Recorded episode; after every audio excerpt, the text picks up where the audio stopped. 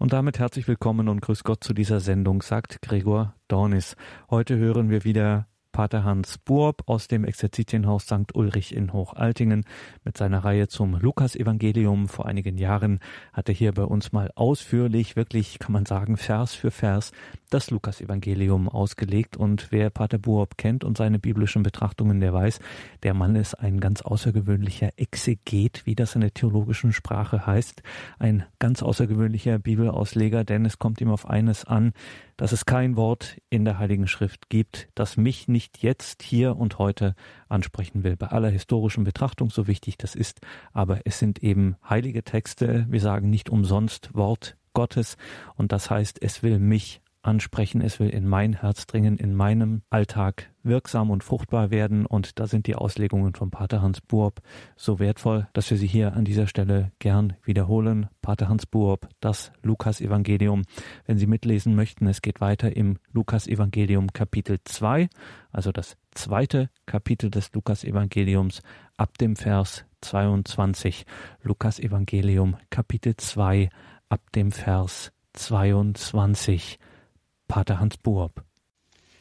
Ja, liebe Zuhörerinnen und Zuhörer, wir setzen also fort mit dem Vers 22, wo es dann heißt, dann kam für sie der Tag der vom Gesetz des Mose vorgeschriebenen Reinigung.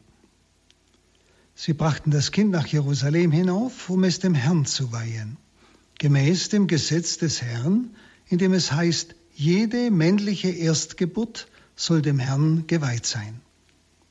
Auch wollten sie ihre Opfer darbringen, wie es das Gesetz des Herrn vorschreibt.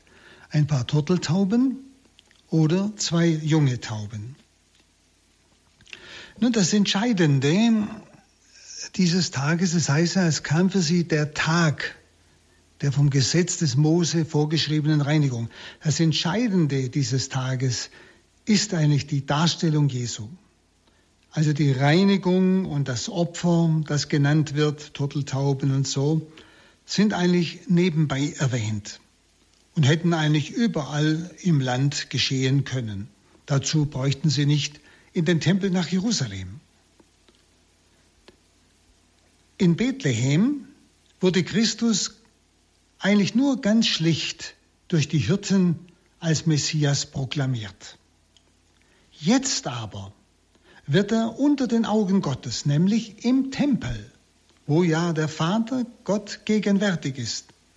Nun wird er unter den Augen Gottes im Tempel durch zwei Propheten öffentlich anerkannt. Man kann auch hier wieder sagen, Maria geht den Weg des Gehorsams nach dem Gesetz. Sie lässt sich also auch hier führen, wie wir es schon früher gesehen haben, zuerst auch über den Kaiser von Rom, eben nach Bethlehem, wo Jesus geboren werden sollte, jetzt wieder durch das Gesetz. Sie geht in den Tempel. Nun, als Erstgeborener war er dem Herrn und dem Tempeldienst geweiht. Erstgeborener bedeutete der erste männliche Sprosse gehört dem Herrn. Das hat überhaupt nichts zu tun, dass nachher noch ein paar gekommen sind oder niemand mehr gekommen ist. Und es geht das überhaupt nicht. Sondern es geht um einen, gleichsam einen Begriff, der Erstgeborene. Der erste Spross, männliche Spross, gehört dem Herrn. Und zwar, er ist dem Tempeldienst geweiht. Und so gehen sie in den Tempel, um ihn loszukaufen von diesem, ja, von diesen seinen Erstgeburtspflichten, die er eigentlich im Volk Israel gehabt hätte. Und damit, durch diesen Loskauf, wird er nun zum Heilseigentum aller Völker der Erde. Als Erstgeborener war er für den Tempeldienst geweiht, also für das Volk Israel. Durch den Loskauf nun im Tempel Loskauf von seinen Erstgeburtspflichten, wird er zum Heilseigentum aller Völker der Erde. Deshalb sagt er Simeon, ein Licht zur Erleuchtung der Heiden. Es ist also wieder der Gehorsam Mariens, der den Weg des Heiles eröffnet. Sie geht in den Tempel gemäß dem Gesetz des Mose, kauft ihn los, um ihn gleichsam freizukaufen für alle Menschen. Eigentum aller Menschen. Dann heißt es, in Jerusalem lebte damals ein Mann namens Simeon. Er war gerecht und fromm und wartete auf die Rettung Israels. Und der Heilige Geist ruhte auf ihm. Vom Heiligen Geist war ihm offenbart worden, er werde den Tod nicht schauen, ehe er den Messias des Herrn gesehen habe. Jetzt wurde er vom Geist in den Tempel geführt. Und als die Eltern Jesus hereinbrachten, um zu erfüllen, was nach dem Gesetz üblich war, nahm Simeon das Kind in seine Arme und pries Gott mit den Worten, Nun lässt du Herr deinen Knecht, wie du gesagt hast, in Frieden scheiden. Von diesem Simeon, diesem greisen Simeon heißt es, er erwartete. Es heißt nicht, er wartete auf die Rettung Israels, sondern er erwartete. Bei uns ist übersetzt, er wartete auf die Rettung Israels. Es heißt aber prostechomenos, das heißt, er erwartete die Rettung Israels. Also heißt es, sein Blick und seine Aufmerksamkeit war ganz auf das Kommende gerichtet. Er erwartete es. Schauen Sie, ein solches Erwarten gehört zum Christsein. Ein solches Erwarten gehört zum Ausreifen aller wahren Frömmigkeit. Nämlich auch wir bekennen in der Eucharistie unaufhörlich, wir erwarten sein Kommen in Herrlichkeit. Nicht einfach nur wir warten, vielleicht kommt was, vielleicht auch nicht. Nein, wir erwarten etwas Sicheres. So wie Simon. Er erwartete die Rettung Israels. Und so auch wir sind in dieser Erwartung des Kommens des Herrn in Herrlichkeit. Wir erleben also hier jetzt in dieser Stelle das Wiedererwachen des prophetischen Geistes. Sie müssen denken, seit dem 5. Jahrhundert, also 500 vor Christus, so ungefähr also seit dem Exil, gab es keine Propheten mehr. Gott hat nicht mehr gesprochen durch Propheten zu seinem Volk. Jetzt erwacht wieder prophetischer Geist. Wir haben es bei Zacharias gehört bei der Geburt des Johannes, als er plötzlich die Stummheit verlor und in dieses prophetische Wort, nun entlässt du Herr deine, äh, dieses äh, Benediktus plötzlich einbrach, nicht? Die Erwartung des Volkes Israel ebenfalls. Oder auch Elisabeth, als Maria ihr begegnet, erwacht in ihr ein prophetischer Geist. Sie erkennt Maria als die Mutter des Herrn. Nicht? Also auch hier wieder, der Simeon. Wir erleben ein Wiedererwachen des prophetischen Geistes. Denn ohne prophetisches Wort stirbt das Volk, sagt die Heilige Schrift. Das gilt auch für uns heute. Wir sind ja alle gesalbt zu Priestern, Königen und Propheten. Wir haben es ja schon einmal betrachtet bei der Firmung. Das sollte uns also ganz bewusst sein. Da heißt es eben, vom Heiligen Geist war ihm offenbart worden, er werde den Tod nicht schauen, er den Messias des Herrn gesehen habe. Also Simeon hatte eine innere Gewissheit, dass er den Messias noch sehen werde. Sicher kann man sich vorstellen, dass Simeon einen Mann erwartete, dass er also nach einem Mann, einem erwachsenen Mann Ausschau gehalten hat. Und was kommt? Jetzt kommt ein Kind. Also ganz anders, als er erwartet. Aber er war offen, er erkannte in dem Kind den Messias. Und jetzt wurde er vom Geist in den Tempel geführt, heißt es. Und als die Eltern Jesus hereinbrachten, um zu erfüllen, was nach dem Gesetz üblich war, nahm Simeon das Kind auf seine Arme und pries Gott. Also ein unwiderstehlicher Drang trieb ihn zum Tempel. Ich denke, dass dieses Wirken des Geistes uns nicht unbekannt ist. Wer offen ist, wer hörend ist, wird manchmal das selber spüren, dass plötzlich ihm ein Gedanke kommt, ein ein drängender Gedanke. Du müsstest eigentlich da jetzt mal anrufen. Du, müsstest, du solltest jetzt das und das tun. Mensch, ich könnte jetzt da und da hingehen. Und wenn wir es getan haben, haben wir oft erlebt, es war genau richtig. Es war also nicht bloß ein Einfall, es war genau wie bei Simeon. Ein unwiderstehlicher Drang, aber nicht zwanghaft. Der Heilige Geist zwingt nie. Also auch da bei uns selber, aus, diesem, aus dieser Schrift heraus jetzt wieder bei sich selber lernen, hörender zu sein, sich vom Geiste führen zu lassen, denn wir haben diesen Heiligen Geist empfangen. In Taufe und in der Firmung tragen wir sogar sein Siegel für ewig in unserer Seele.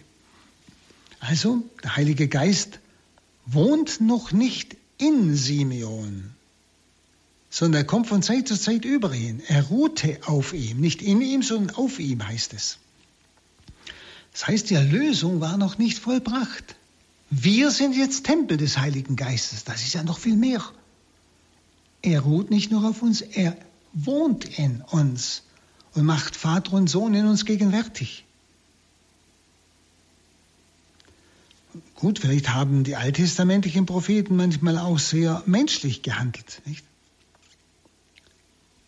Eben weil der Geist nur von Zeit zu Zeit über sie kam. Nun, Simeon erkennt nun im Geist, in dem Kind, den Trost Israels, obwohl er nur ein Kind sieht. Und da hat man sicher schon mehr Kinder hereingetragen. Junge Buben als Erstgeburt, nicht? um sie loszukaufen vom Tempeldienst. Aber er erkennt, das ist wiederum das Wirken des Geistes. Auch das ist etwas, wo wir bei unserem eigenen Leben ein bisschen hellhörig sein sollten. Dass auch uns manches aufgeht. Wissen Sie, dass wir irgendetwas ganz Natürliches sehen. Und vielleicht ist es bloß eine Blume. Und irgendetwas Tieferes geht uns auf. Dass wir dahinter den großen Schöpfer plötzlich entdecken. Sehen Sie, das sind so Erkenntnisse, wir sehen äußerlich nur etwas rein Natürliches, aber wir erkennen etwas Tieferes. So auch Simeon, wieder vom Geist geführt. Er erkennt in dem Kind den Trost Israels. Was er also erwartete, mündet nun ein in tiefste Freude. Und er beginnt nun, ja, man könnte sagen, sein Abendgebet. Nun entlässt du, Herr, deinen Knecht, wie du gesagt hast, in Frieden scheiden. Denn meine Augen haben das Heil gesehen, das du vor allen Völkern bereitet hast. Ein Licht, das die Heiden erleuchtet und Herrlichkeit für dein Volk Israel. Also mit diesem Nun entlässt du, Herr, löst sich Simeon gleichsam von der Erde. Mit leiblichen Augen sieht er nur ein kleines Kind. Aber mit den Glaubensaugen erkennt er in ihm das ewige Heil Gottes. In ihm hat er jetzt Frieden. Das ist ja Frucht des Geistes. Jenes Geistes, der ihn in den Tempel geführt hat. Interessant ist, Simeon nennt dieses Kind nicht Kyrios, also Herr, göttlicher Herr, sondern er nennt dieses Kind Despota, Herrscher, Gebieter. Und sich selber nennt er Doulos, Sklave. Nicht? Nun entlässt du, Despota, Herr, deinen Doulos, deinen Sklaven, wie du gesagt hast, in Frieden. Also interessante Ausdrücke. Er erkennt in dem Kind den Herrscher, den Gebieter und nennt sich Sklave.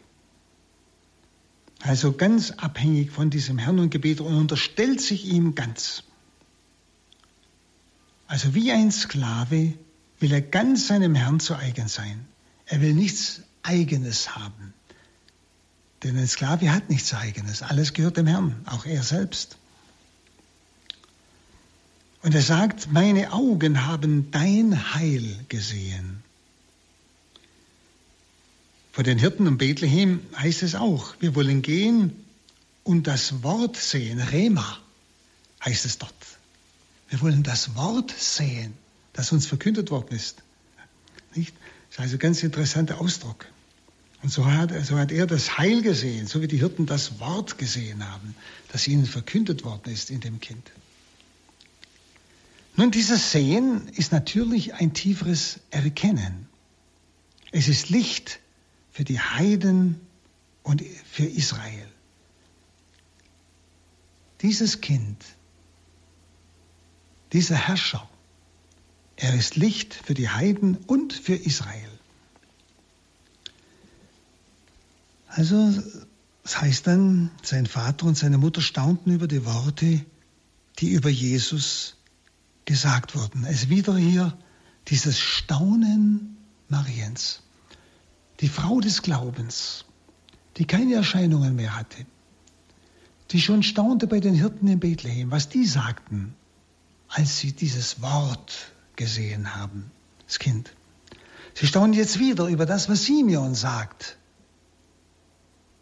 der ihn Despota nennt, Herrscher. Und sich Dulos, Sklave. Sie staunen, beide.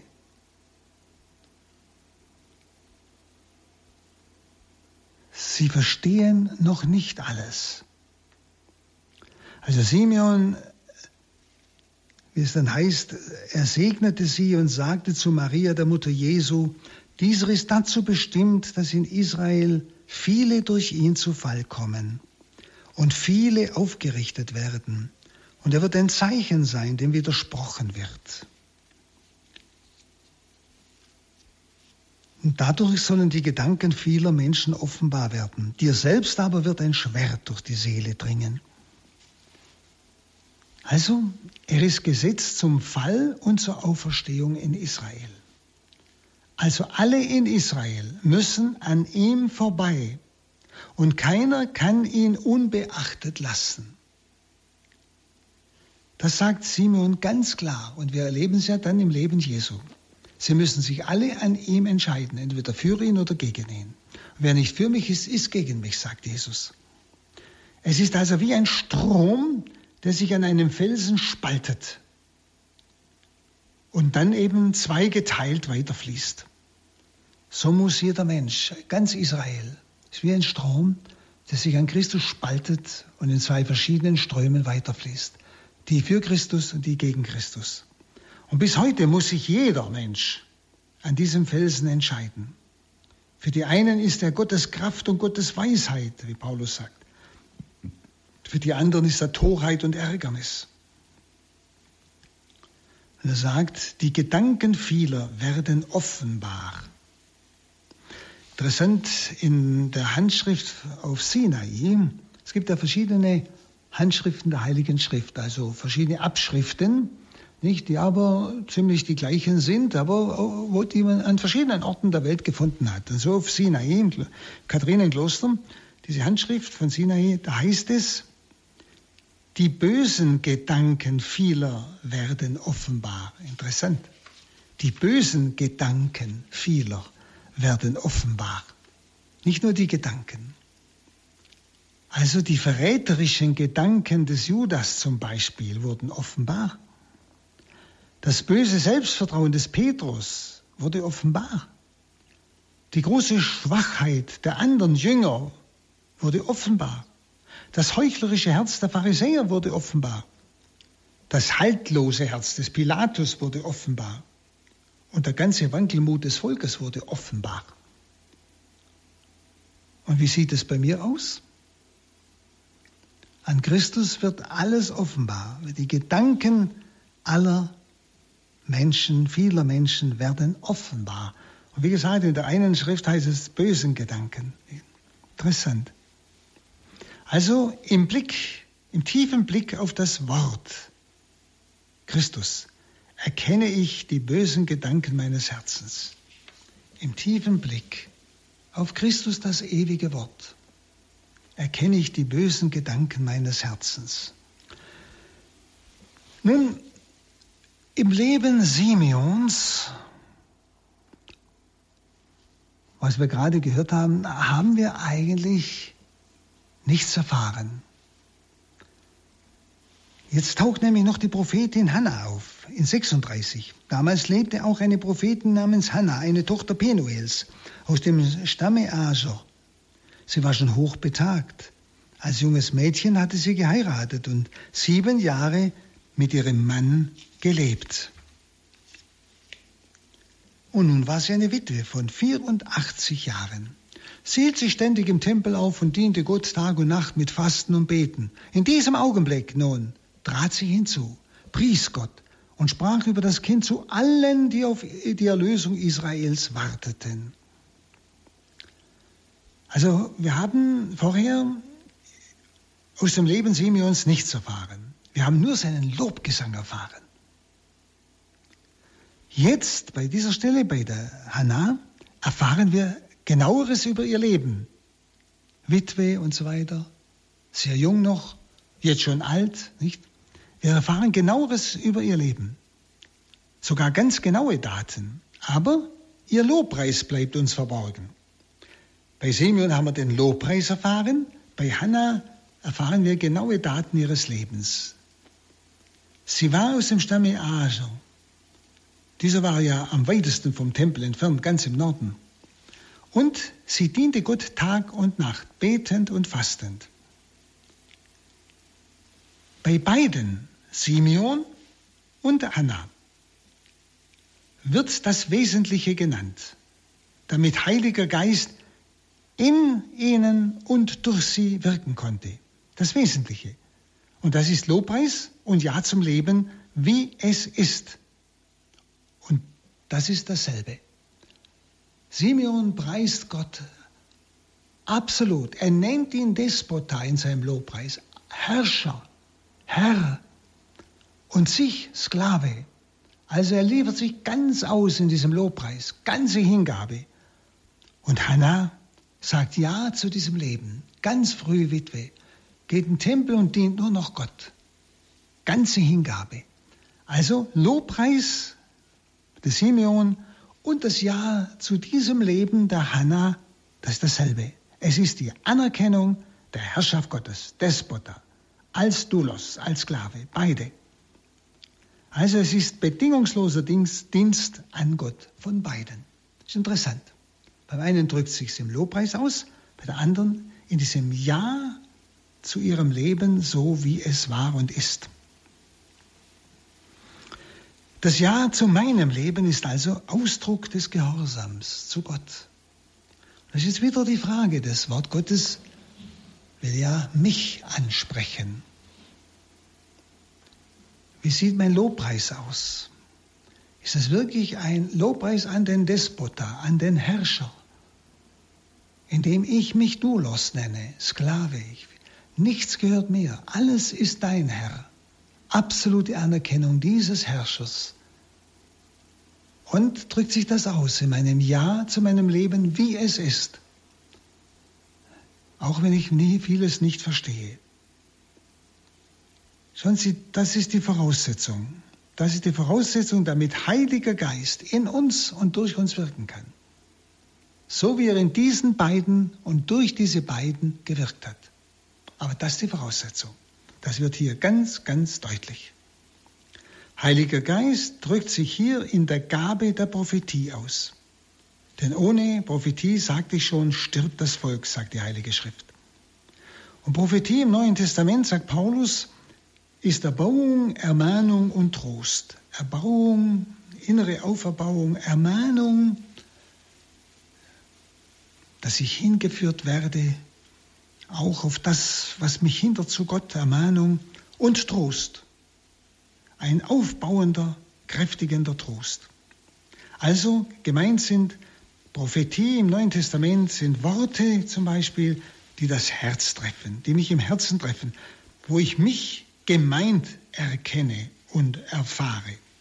Also von Gott her zu den Menschen hin, das ist prophetisches Wort. Und die Folge dieser Hingabe an Gott, dieses Wirkens des Geistes in diesen beiden Propheten, die Folge ist Evangelisation. Wie es da heißt, sie pries Gott und sprach über das Kind zu allen, die auf die Erlösung Jerusalems warteten. Evangelisation. Nun, in zwei Sätzen wird seine Kindheit dann geschildert. Das heißt, als seine Eltern alles getan hatten, was das Gesetz des Herrn vorschreibt, kehrten sie nach Galiläa in die Stadt Nazareth zurück. Das Kind wuchs heran und wurde kräftig. Gott erfüllte es mit Weisheit und seine Gnade ruhte auf ihm. In zwei Sätzen wird seine Kindheit geschildert, nämlich in Nazareth. Sie kehrten nach Galiläa in die Stadt Nazareth zurück. Nazareth, wie es der eine äh, Nathanael sagt, kann da was Gutes kommen, also verrufen. Man hat ja inzwischen ein altes römisches Bad in Nazareth entdeckt, wo also alles Mögliche äh, da drin los war. Also da ging es also nicht so ganz sauber zu. Es ist also fast vorstellbar, dass vielleicht dort gerade auch durch die Römer einiges sehr freizügig gehandhabt wurde und für einen Juden also nicht akzeptabel.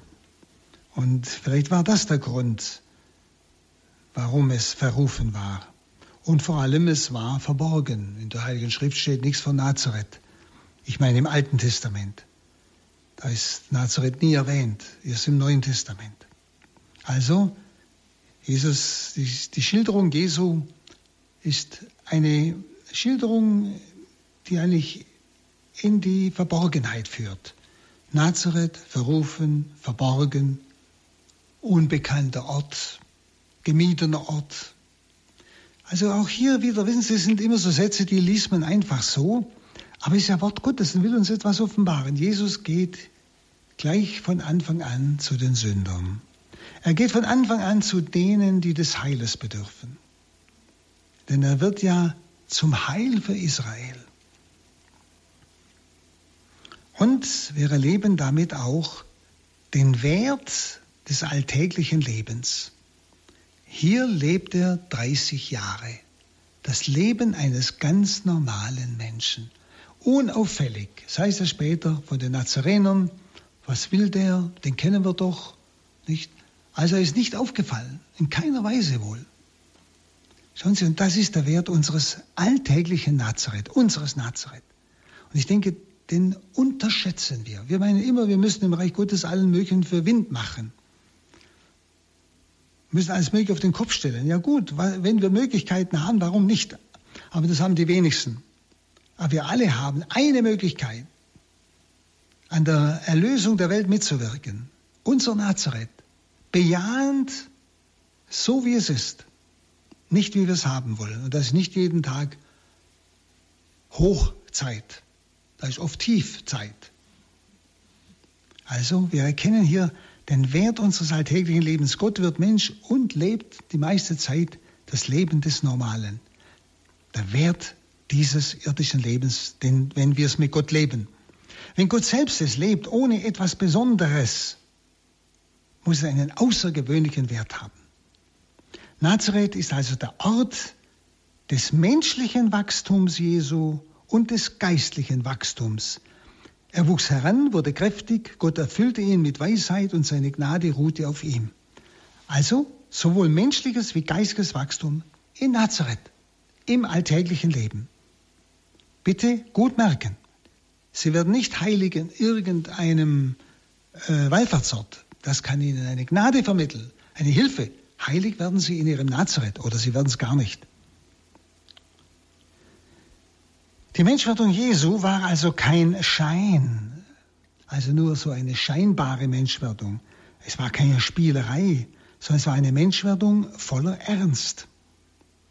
Er hat alles miterlebt. Wir müssen denken, er hat miterlebt in seiner Kindheit, in dieser Zeit, wurde die Stadt nebendran, wo man hin ist auf den Markt, wurde niedergebrannt, erobert, und die Leute wurden reihenweise an den Straßen an die Bäume gekreuzigt. Das muss ja alles Jesus miterlebt haben. Sehen Sie, es war keine rosige Kindheit. er hat alles erlebt, was es eben zu erleben gibt unter einer solchen Feindesmacht und Besatzungsmacht, wie es die Römer waren. Dann heißt es 41, die Eltern Jesu gingen jedes Jahr zum Paschafest nach Jerusalem. Als Jesus zwölf Jahre alt geworden war, zogen sie wieder hinauf, wie es dem Festbrauch entsprach. Und nachdem die Festtage zu Ende waren, machten sie sich auf den Heimweg, aber der junge Jesu blieb in Jerusalem, ohne dass seine Eltern es merkten. Der zwölfjährige Jesus bringt also nochmals etwas ganz Wichtiges zum Ausdruck, weil er sicher vorher genauso gelebt hat, nämlich den Gehorsam. Den Gehorsam dem Vater gegenüber und den Menschen gegenüber. Menschen gegenüber wird er sehr konkret.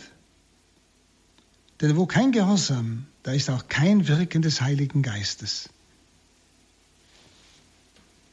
Und im Gehorsam verzichtet der Mensch eben auf seinen Eigenwillen. Und zwar in Freiheit, freiwillig. Dann, dadurch kann dann der Wille Gottes sich verwirklichen. Und der Wille Gottes drückt sich eben in meinem Leben aus. Also die heilige Familie zog jedes Jahr, heißt es, wieder gemäß dem Gesetz nach Jerusalem zum Paschafest. Vom 13. Lebensjahr an ist eigentlich ein jüdischer Junge verpflichtet, die Gebote und Vorschriften des jüdischen Gesetzes zu beachten.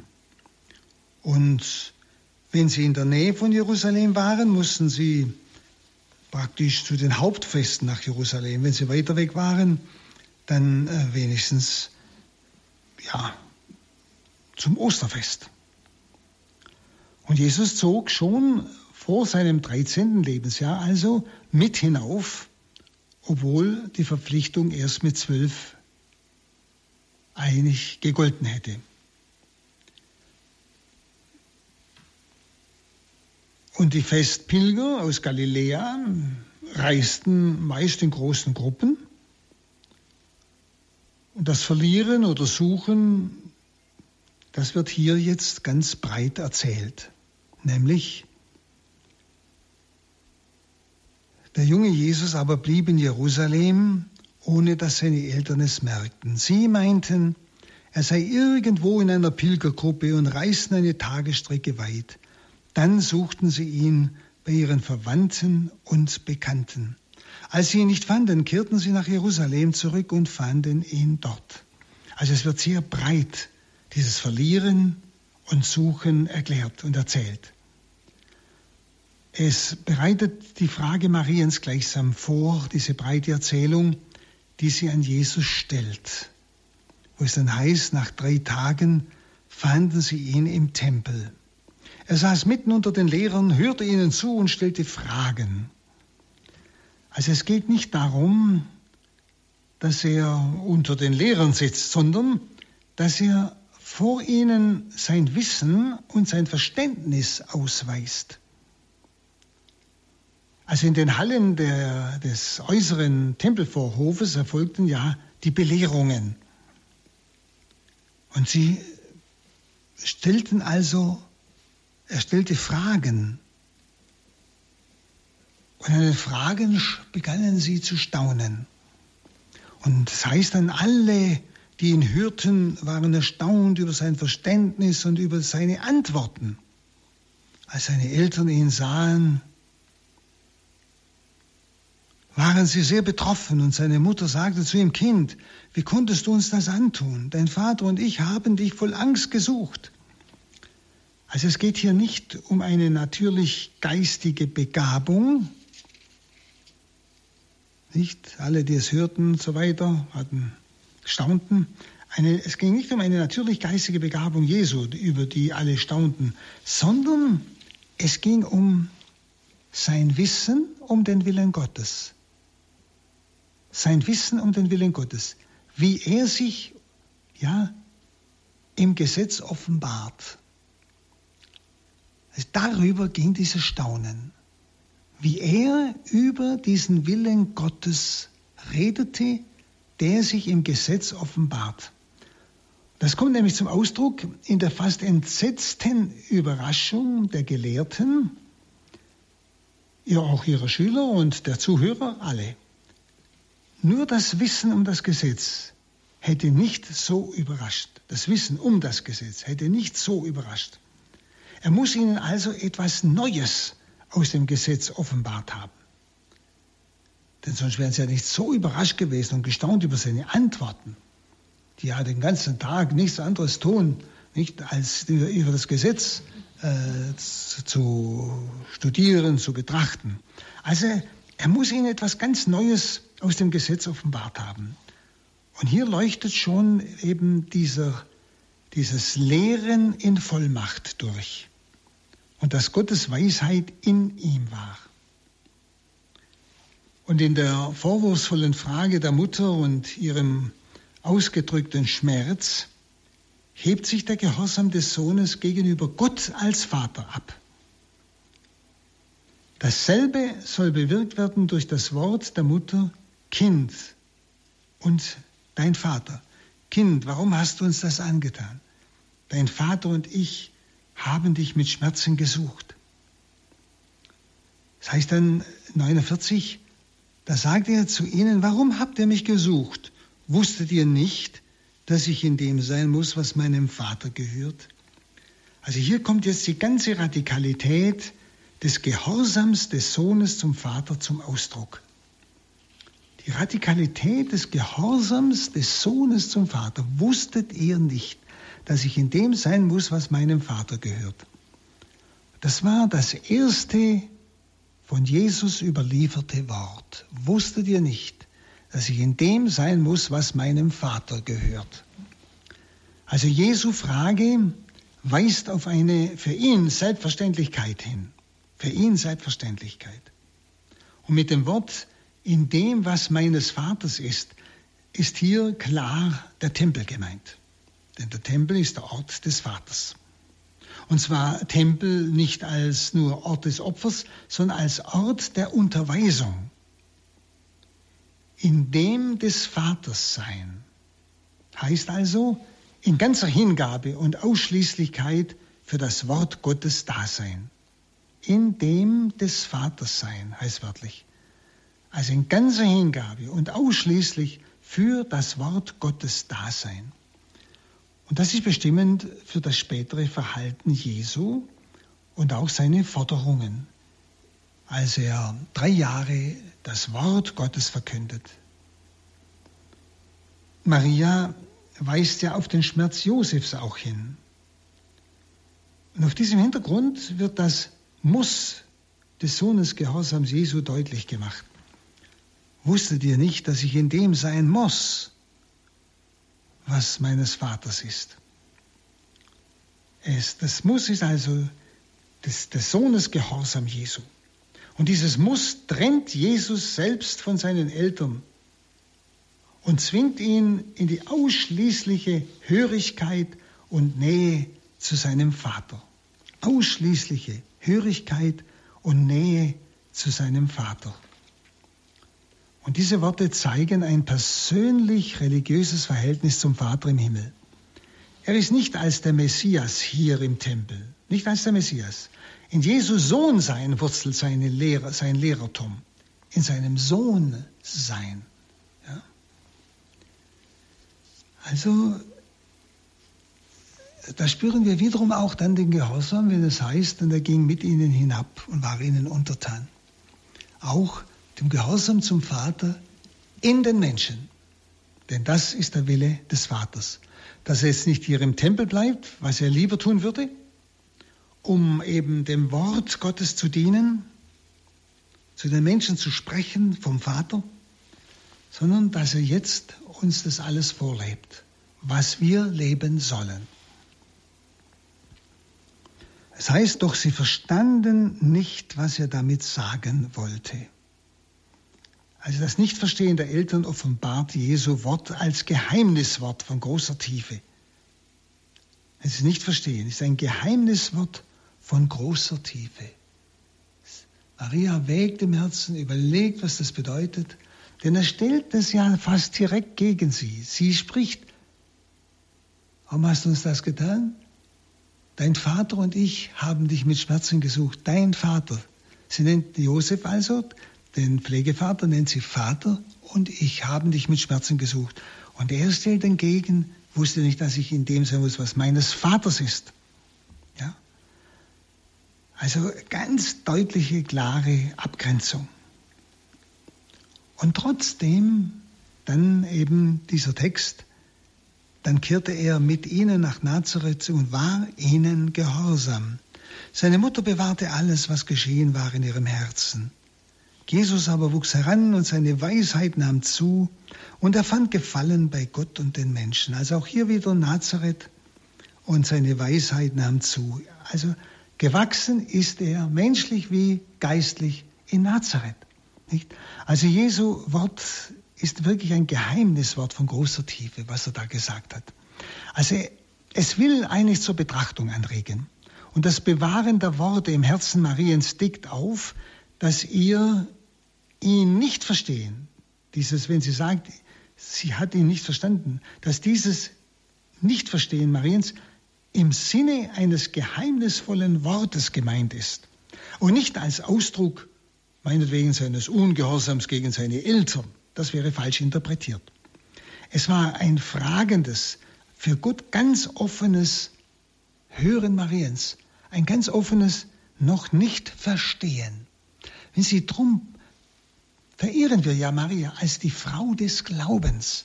Die muss ja alles im Glauben durchstehen. Die hat ja nichts erkannt, nicht gesehen. Gott hat sie nur im Glauben geführt. Sie hat den Glauben von ihr gefordert.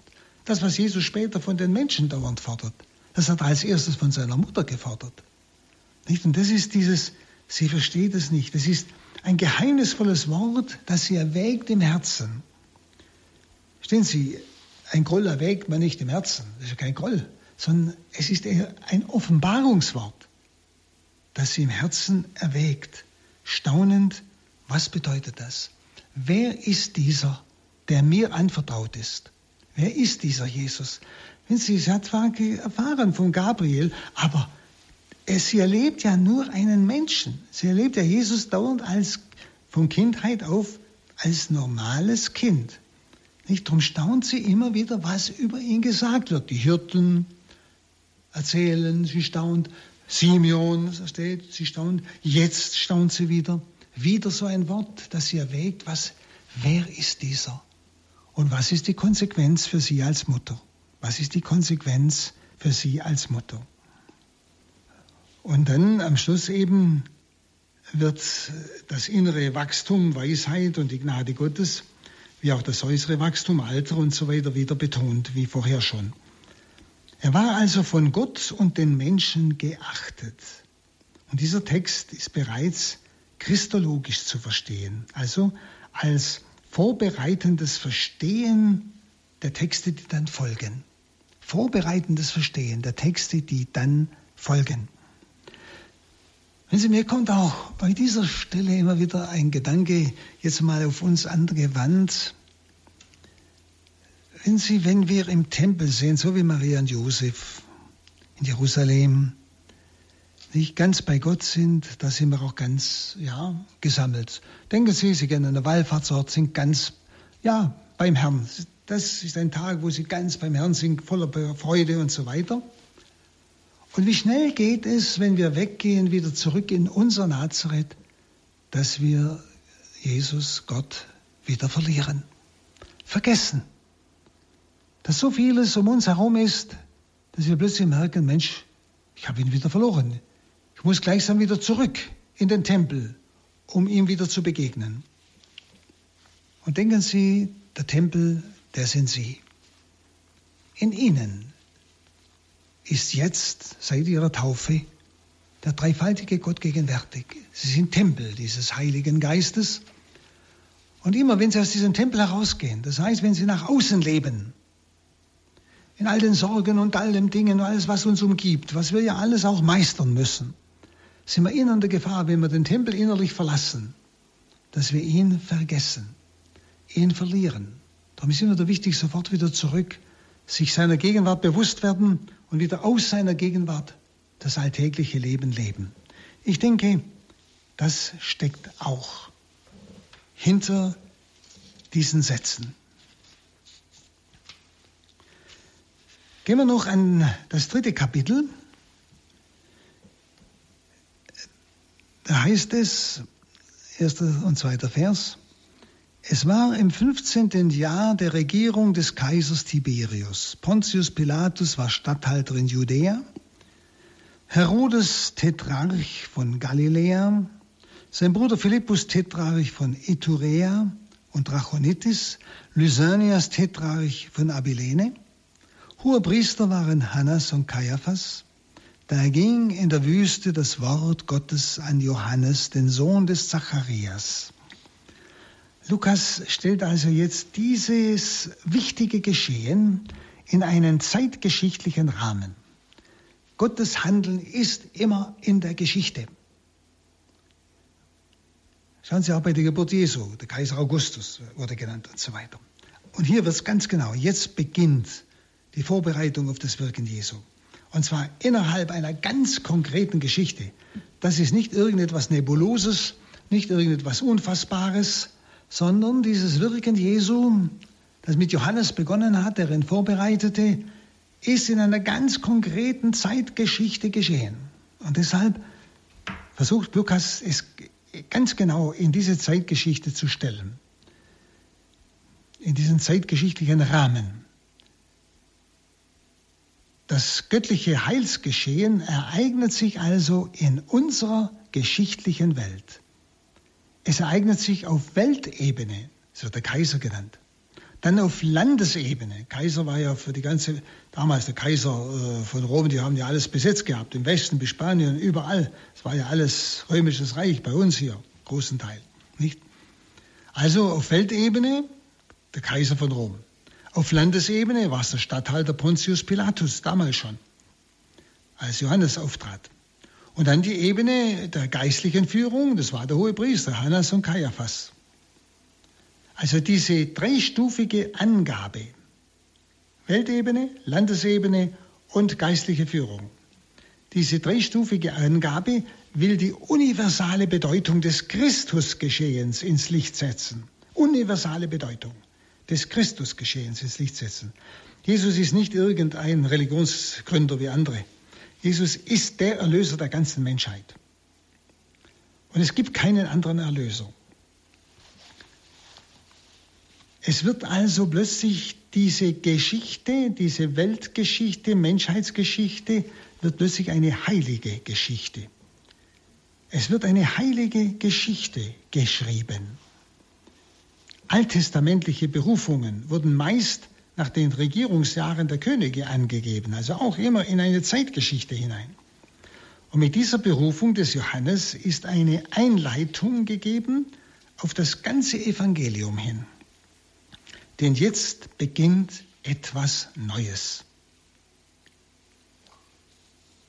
Nicht? Da erging in der Wüste das Wort Gottes an Johannes, den Sohn des Zacharias. Wichtig also für das Verständnis des Täufers Johannes ist sein Gesandtsein.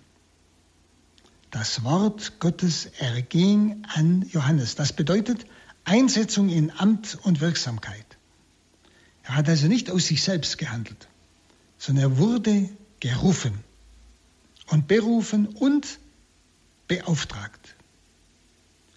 Es war also das Startzeichen der johannäischen Verkündigung. Das Wort Gottes traf also Johannes in der Wüste, wo er herangereift ist und auch im Geist erstarkt ist, wie es heißt. Dann heißt es, und er zog in die Gegend am Jordan und verkündigte dort überall Umkehr und Taufe zur Vergebung der Sünden. Die Wirksamkeit des Täufers wird eigentlich nur verstanden im Licht der Prophetie. Nämlich hier erfüllt sich alles, was Jesaja 40, 3 und folgende vorausverkündet hat. Und Jesus selbst sagt ja, er war mehr als ein Prophet. Das sagt ja Jesus von Johannes. Er war mehr als ein Prophet. Er war der Herold vor dem nahenden König. Der Herold, der zur Umkehr rief und zugleich aber die Frohbotschaft vom bevorstehenden messianischen Heil verkündete. Diese Frohbotschaft vom bevorstehenden messianischen Heil verkündete. Also hat, damals waren die Menschen sehr in Erwartung, weil die Bedrängnis durch die Römer und Umstände so stark war. Sie warteten auf den Messias, der ihnen verheißen ist. Und das heißt, Johannes wirkte im ganzen Umland des Jordan. Das heißt also praktisch, der Jordan fließt ähm, aus dem See Genezareth wieder heraus und fließt unten dann ins Tote Meer. Also praktisch war die Wirksamkeit des Johannes zwischen See Genezareth und Tote Meer. Im ganzen Umland des Jordan heißt es. Als wichtigste Funktion des Täufers ist die Verkündigung genannt. Als wichtigste Funktion. Nicht? Er zog in die Gegend am Jordan und verkündigte dort überall Umkehr und Taufe zur Vergebung der Sünden. Also Verkündigung, wichtigste Funktion des Johannes. Und damit ist er als Gott gesandter Prophet ausgewiesen. Die Taufe, die er gespendet hat, ist eine Handlung, die Gott angeordnet hat. Sie ist etwas Einmaliges und Neues. Das Übergießen mit Wasser ist auch ein Zeichen der verheißenen Geistausgießung, nicht? die ja verheißen ist die ja schon durch die Propheten vorausverkündet ist. Nicht? Dass der Geist sie alle erfüllen wird. Nicht? Also die Zeit des Messian, des Messian, in der messianischen Zeit eine Zeit des Geistes sein wird. Nicht? Und deshalb dieses, und Wasser ist ja immer das Symbol auch des Heiligen Geistes. Nicht?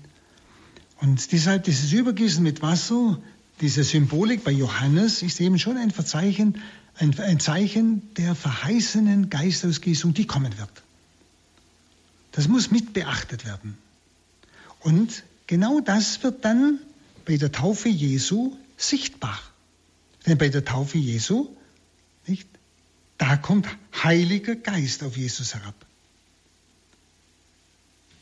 Auch der Prophet Ezechiel stellt Geistmitteilung und Sündenvergebung nebeneinander schon. Er verkündet das. Geistmitteilung und Sündenvergebung.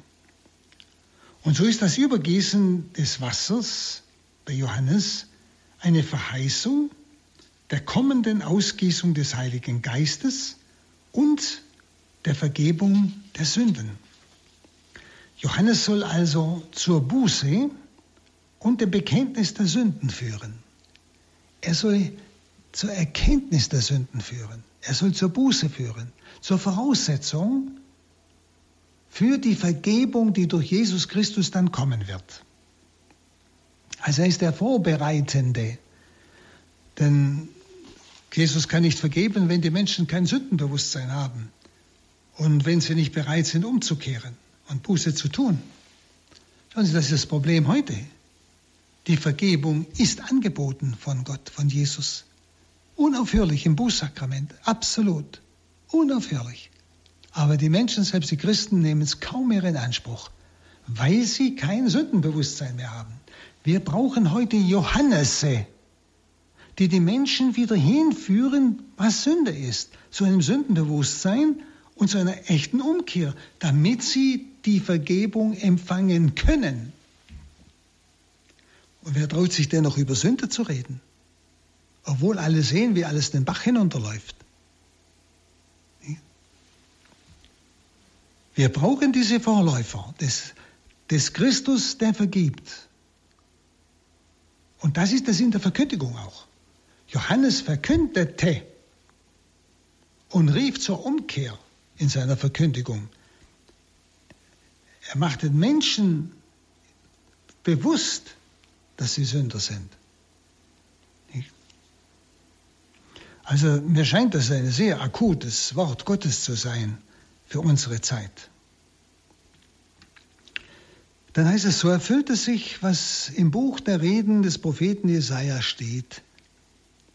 Eine Stimme ruft in der Wüste, bereitet dem Herrn den Weg, ebnet ihm die Straßen, jede Schlucht soll ausgefüllt werden, jeder Berg und Hügel sich senken, was krumm ist, soll gerade werden, was uneben ist, soll zum ebenen Weg werden, und alle Menschen werden das Heil sehen, das von Gott kommt. Also diese Verse zeigen deutlich, dass Johannes als Stimme des Rufers in der Wüste den Weg bereiten will für das Heil Gottes. Stimme des Rufers in der Wüste, wie es der Prophet voraussagt. Den Weg bereiten für das Heil Gottes. Er verlangt keine Nachahmung seines eigenen Wüstenlebens. Er verlangt von keinem, dass er in die Wüste geht und das tut, was er getan hat. Er weist auf den Kommenden hin. Wissen Sie, der Heil, eigentliche Heilsbringer ist der Retter Jesus, nicht Johannes. Johannes weist auf ihn hin. Er bereitet vor. Denn sonst kann Jesus mit seinem Kommen uns nicht dienen. Das heißt, er kann nicht vergeben, weil wir gar keine Sündenbewusstsein haben. Was soll er denn dann vergeben?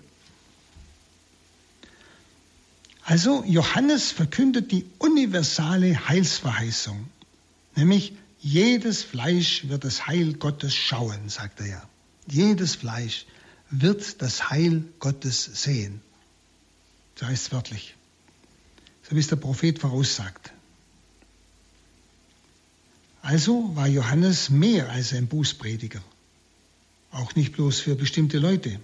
Seine Botschaft ist universal.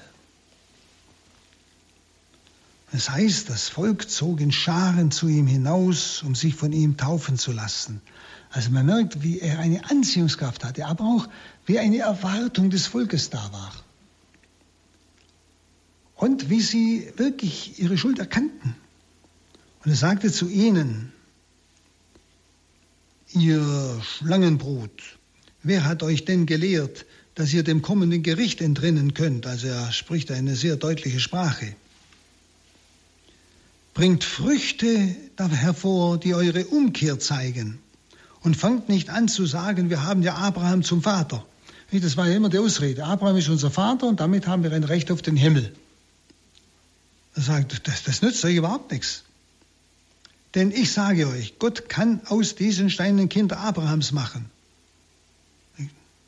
Und damit sind sie aber noch nicht gerechtfertigt, wenn sie Kinder Abrahams sind.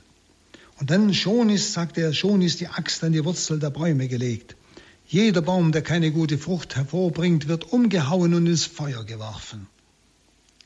Also er zitiert hier den Propheten Jesaja.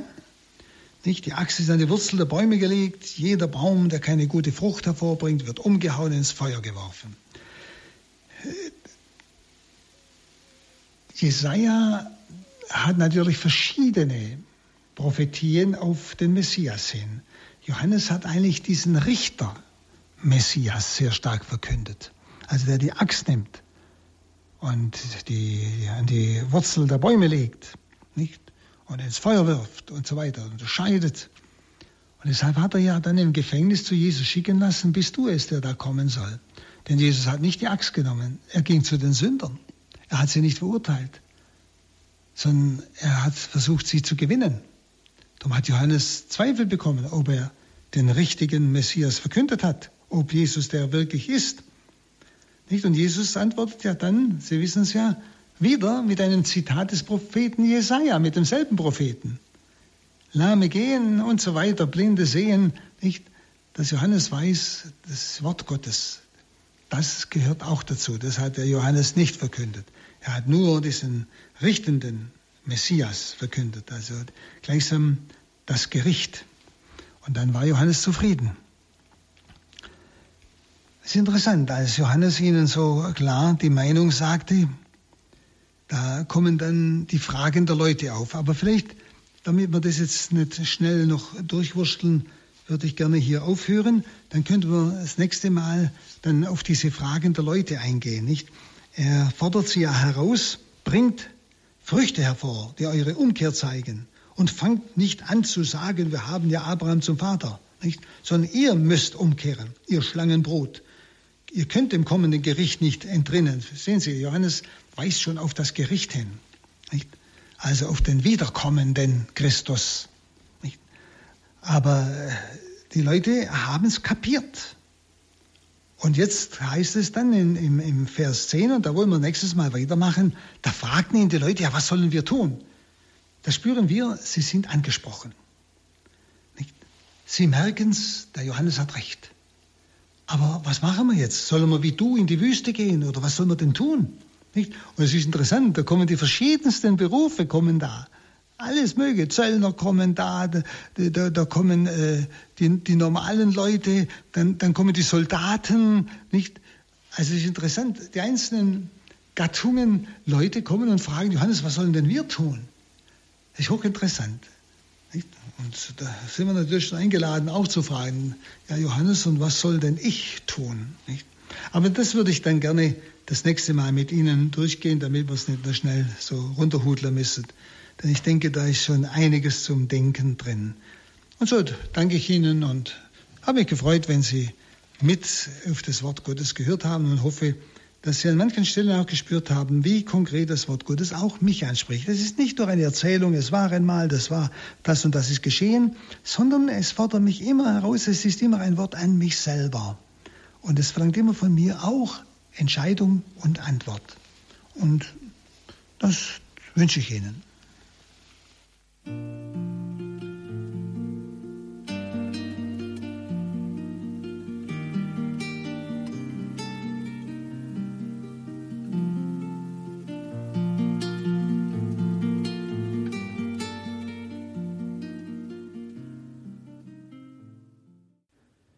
Das war eine weitere Folge der Auslegung des Lukas-Evangeliums durch Pater Hans Buhr. Vor einigen Jahren hat er hier bei uns das Lukas-Evangelium am Stück sozusagen ausgelegt und diese Auslegungen sind zu wertvoll, als dass sie einfach so im Archiv verschwinden dürften. Das Ganze stellen wir auch in Kürze online auf unserer Homepage horep.org. In der Horep-App bzw. auf horep.org kann man das dann auch ganz einfach nachhören. Danke Ihnen allen fürs Dabeisein. Bleiben Sie dran. Viel Freude hier im weiteren Programm. Alles Gute und Gottes Segen wünscht Ihr Gregor Dornis.